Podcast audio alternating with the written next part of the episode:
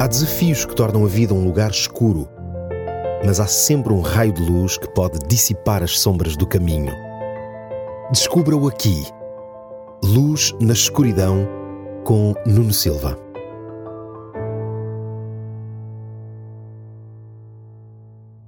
De certeza que algum momento da sua vida encontrou casas com um azulejo na entrada com uma frase boas-vindas.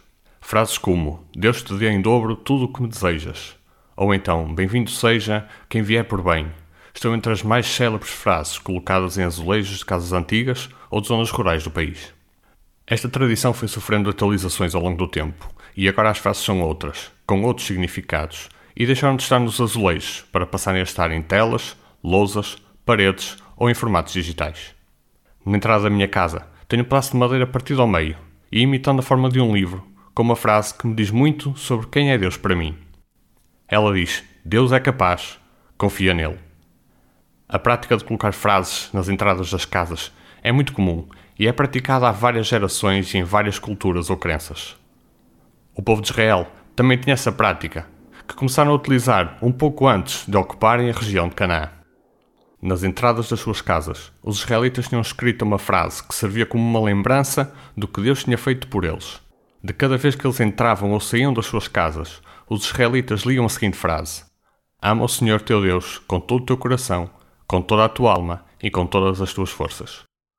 Todos os dias nos deparamos com várias portas. Portas com várias formas. Não estou a falar de portas com fechaduras e puxadores, mas daqueles momentos de dificuldade que enfrentamos a cada minuto da nossa vida. Quer seja no trabalho, na escola ou na vida pessoal, há muitas portas que teremos de atravessar a cada instante. Umas são mais difíceis de atravessar que outras. Podem requerer mais esforço e mais empenho. Outras podem ser dolorosas e provocar uma dor física ou mental difícil de suportar. Por vezes, podemos ter de deixar pessoas atrás das portas que atravessamos porque não querem seguir o mesmo caminho que nós estamos a seguir. Algumas dessas portas levam ou podem levar muito tempo a serem ultrapassadas. Parecem autênticas peregrinações no deserto. Independentemente da porta que tenha de atravessar, gostaria que fosse capaz de dizer a mesma frase que o povo de Israel dizia quando estava em peregrinação no deserto e que ficou escrita num salmo para que as futuras gerações continuassem a lembrar-se daquela que tinha sido em tempos uma canção nos tempos de peregrinação. O meu desejo é que se possa também lembrar dela nos momentos de peregrinação da sua vida.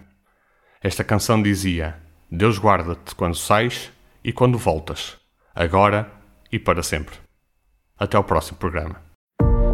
Há desafios que tornam a vida um lugar escuro mas há sempre um raio de luz que pode dissipar as sombras do caminho.